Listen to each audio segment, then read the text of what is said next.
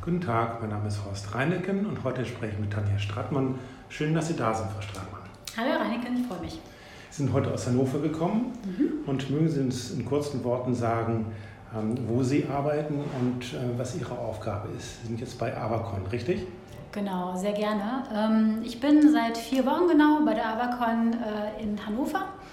Wir bauen zusammen äh, mit einem Team von fünf Leuten den Digitalbereich dort auf. Ähm, spannende Aufgabe im Energieumfeld, Digitalthemen zu setzen, im Unternehmen, das ich sage mal, eher bodenständig ist und bislang keine Berührungspunkte mit Digitalisierung hatte.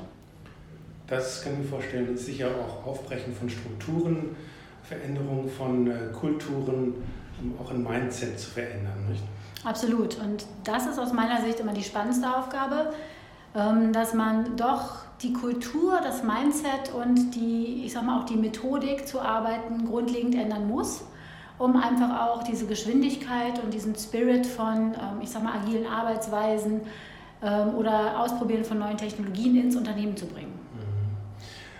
Diese Aufgabe ist für Sie ja nicht ganz neu, Sie sind ja schon seit einigen, einigen Jahren unterwegs im digitalen Change, so kann man das, glaube ich, sagen. Wo waren Sie vorher? Genau, ich war vorher äh, hier in Hamburg bei einer Unternehmensberatung, auch für das Thema digitale Transformation für unterschiedliche Branchen tätig und ähm, acht Jahre bei der Axel Springer SE im Bereich Digitalisierung, ähm, auch mit dem Fokus, die Marken zu digitalisieren und das Unternehmen eben auf die digitale Spur zu setzen. Und davor ähm, bei der Bertelsmann äh, AG, also bei Avato, der IT-Tochter von Bertelsmann, auch im Bereich Digitalisierung.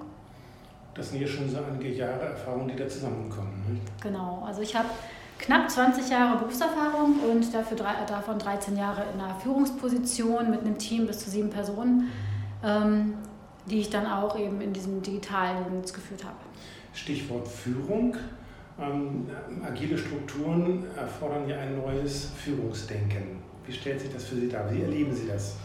Ganz genau. Also ich glaube und ähm, ich bin fest davon überzeugt, dass dieses Thema Führung momentan eines der wichtigsten ist, wenn man sich Veränderungsprozesse in Unternehmen anguckt. Was macht die Digitalisierung mit den Unternehmen? Ähm, es bedeutet ja, durch Technologiewandel, durch neuen Mitbewerb, durch Startups muss das Unternehmen flexibler werden, schneller werden und auch in der Lage sein, so die Leute, ich sag mal, zu enablen, dass sie selber Verantwortung übernehmen, dass sie selber Entscheidungen treffen können das ist ein ganz anderes Führungsbild, als es noch vor, ich sag mal, 10 Jahren, 15 Jahren war. keine, keine Häuptlinge mehr, sondern nur noch Indianer? Genau, also tatsächlich ähm, die Häuptlinge, ich sag mal, die Führungskräfte werden ja nicht überflüssig. Die Führungskräfte sind Führungskräfte, wenn sie sich auch zukünftig verändern können. Wenn sie von ihrer Rolle als ich gebe einen Weg vor, ich mache Ansagen hin zu einem, ich coache, ich bin Sparringspartner für mein Team, ich entwickle Menschen, äh, um eben ihre besten Leistungen bringen zu können und schaffe auch das Umfeld, dass es so ist. Ähm, freie Kommunikation, Feedback-Kultur, auch dieses Thema Fehler sind gewünscht und aus Fehlern lernt man. Wenn ich in der Lage bin, das so zu etablieren, dann bin ich als Führungskraft auch genau richtig in solchen Umfeldern. Was sind da so die Hauptthemen, um das ist ja, betrifft ja das ganze Unternehmen, den Digitalisierungsprozess voranzutreiben. Was, auf was muss man da achten? Was sind so die kritischen Punkte?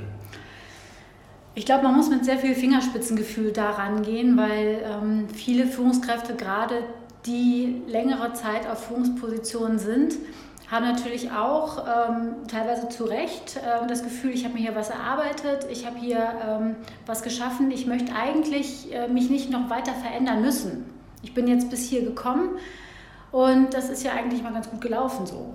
Ähm, ich glaube, es ist auch viel Angst davor, dass ähm, neue, ja, neue Denkweisen reinkommen, mit denen man vielleicht nicht mehr mithalten kann, die man nicht kennt.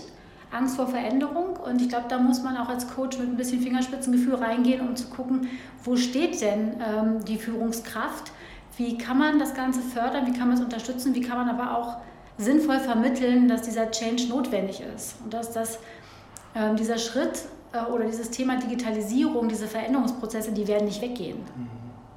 Dann sind Sie ja bei uns im Kreis der Management Experts aktiv, um genau dieses Wissen, ähm, dieses Know-how weiterzugeben. Ähm, wenn Sie jetzt zurückblicken auf die Zeit bei Springer oder auch bei Avato, Ähm, wie hat sich das realisiert? Äh, die Scheu oder die Angst vor Veränderungen waren ja auch dort wahrscheinlich von Ihnen gesehen und erlebt worden. Wie im Nachgang, im Rückblick hat sich das dann für die Beteiligten, für die Betroffenen dargestellt? Also was man gemerkt hat in den Gesprächen war, dass zum Beispiel, wenn man um das Thema Zielvereinbarung ging, ähm, viele Mitarbeiter oder auch viele Führungskräfte ähm, sind gewohnt, Ziele zu bekommen und Ziele weiterzugeben. Und ähm, wenn man jetzt sagt, okay, die Ziele werden zusammen erarbeitet oder zum Teil zusammen erarbeitet und man gibt den Mitarbeitern einen gewissen Freiraum, bedeutet das ja, dass sehr viel Vertrauen da sein muss. Ähm, ein Chef, der jetzt alle zwei Minuten in der Tür steht und sagt, hier, wo ist mein Ergebnis, ich warte schon den ganzen Tag und morgen wiederkommt, um nochmal zu gucken, äh, erzeugt halt keine Freiheit und auch nicht die Motivation und dieses Bedürfnis zu wachsen bei den Mitarbeitern. Mhm. So, und ähm, dargestellt hat es sich natürlich dadurch, dass man im Gespräch gemerkt hat, dass es ungewohnt. Die müssen das lernen, weil jeder zweite Satz war, aber ich muss doch die Ziele definieren. Ähm, da muss man tatsächlich fragen, warum.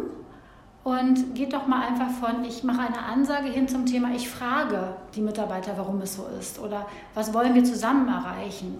Oder ähm, wie können wir da hinkommen? Mach doch mal einen Vorschlag, ohne eben in die Methodik zurückzufallen, ich sage meinen Mitarbeitern, was sie tun müssen. Ist das äh, bei diesen Unternehmen ähm, über alles gesehen gelungen, dass sich das Mindset der Führungskräfte verändert hat? Also dass sie sich auf diese neuen Prozesse, auf das neue Denken, auf diese neuen Kulturen einstellen konnten?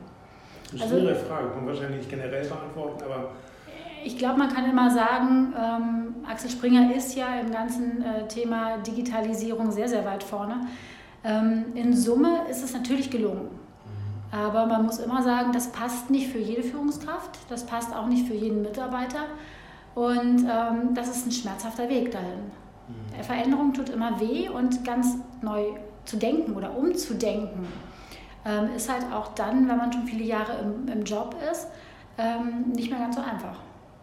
Das ist wahrscheinlich gerade bei der Old Economy, also wo es schon sehr äh, längere Zeit äh, gewachsene Strukturen gibt, ist das Umfeld oder das Umdenken natürlich sehr, sehr viel schmerzhafter oder schmerzvoller als bei jungen Unternehmen. Hat das auch was zu tun mit dem Alter der, der Mitarbeiter, äh, der, der Führungskräfte oder ist das gemischt, dass auch Jüngere sich schwer tun, dass Ältere offen sind? Können Sie dazu was sagen?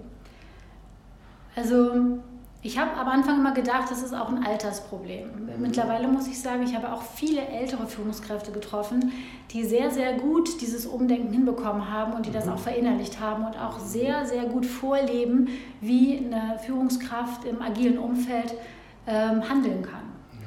Und äh, ich erinnere mich an einen äh, Vorstand von einem großen Versicherungsunternehmen, ähm, der tatsächlich gesagt hat in einem, in einem Gespräch, ich habe allen meinen Mitarbeitern meine Handynummer gegeben, vom Support-Mitarbeiter ähm, bis zum, zum Kollegen äh, in der Sachbearbeitung, auf jeder Hierarchieebene, ganz egal, die können mich alle ansprechen. Ich bin ansprechbar und ähm, schaffe damit eine ganz andere Kultur im Unternehmen.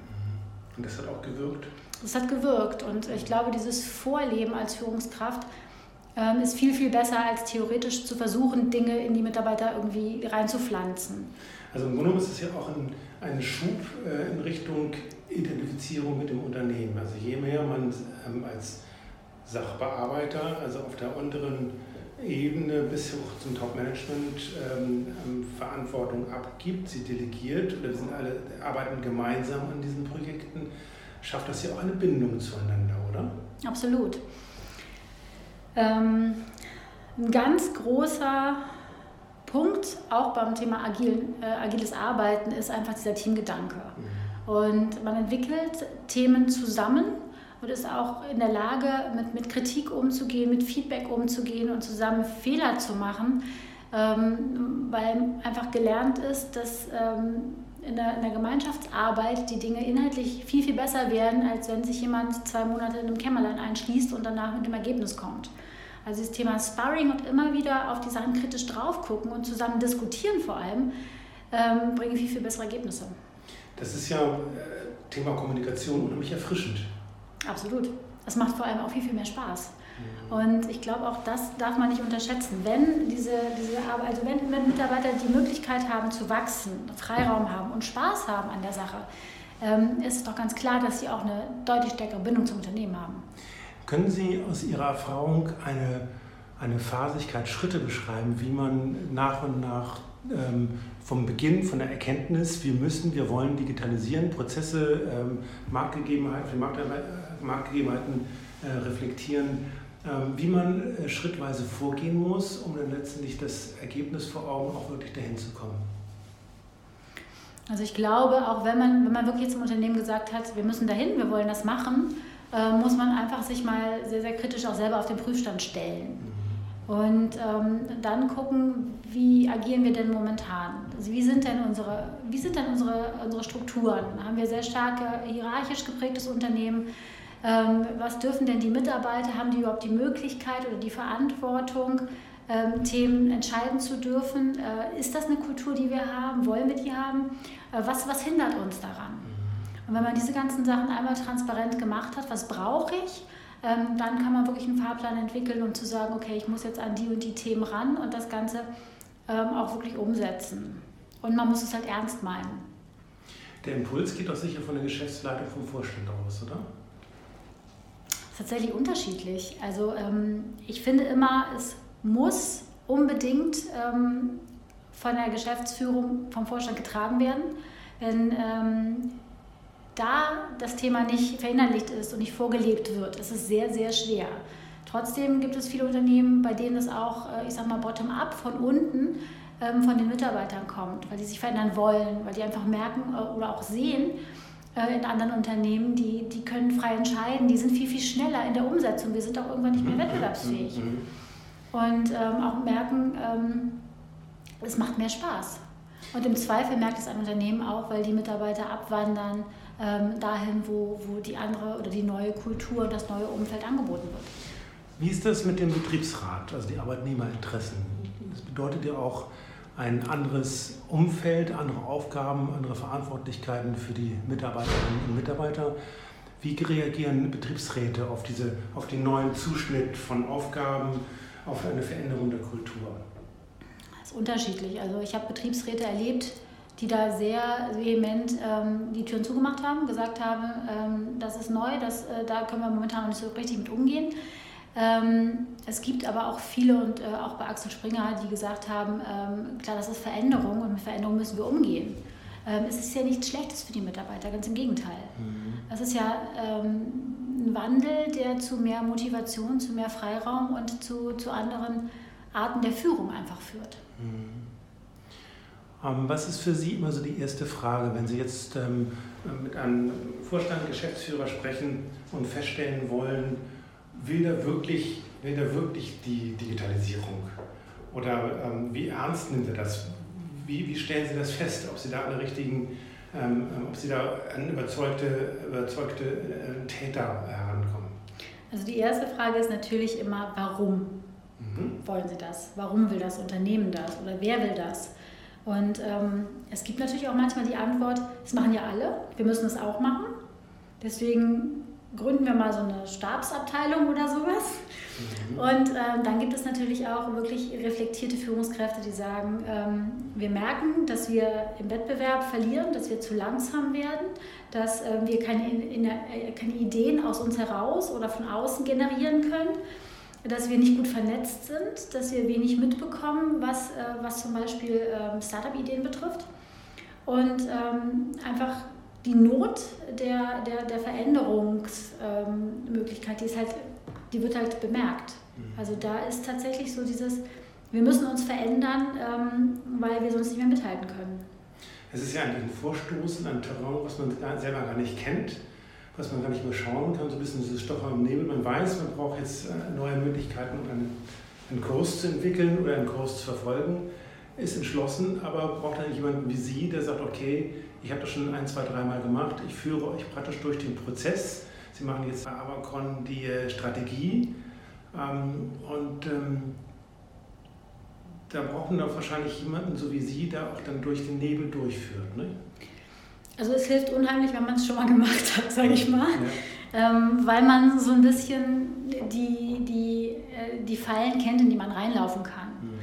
Ähm, weil man einfach weiß, okay, wenn man sowas macht, dann kann man nicht mit der Brechstange da äh, äh, zugange sein. Dann muss man wirklich gucken, dass man die Mitarbeiter mitnimmt, dass man transparent ist, dass man möglichst viel kommuniziert und die Leute einbezieht. Weil oft ist es so, dieses, äh, wir haben Angst vor Veränderung, vor was Neuem. Wir haben natürlich auch Angst um unseren Arbeitsplatz, weil wir auf einmal vielleicht die, die, die Alten oder die, die, die alte, ja, ich sag mal, die alte Abteilung sind ähm, und diese neuen Methodiken und die neuen äh, Technologien auch gar nicht kennen und gar nicht verstehen. Also man muss schon auch, glaube ich, sehr, sehr viel Fachwissen in, äh, in die Unternehmen reinpumpen und das aber auch auf eine Art, dass die Mitarbeiter mitkommen. Dass sie es spannend finden und dass sie so, ein, so, ein, so einen Pull von sich selber entwickeln, mhm. um zu sagen, ich will das auch wissen. Wie geht denn das? Mhm. Die Zeit rast, wir kommen schon langsam zum Ende leider.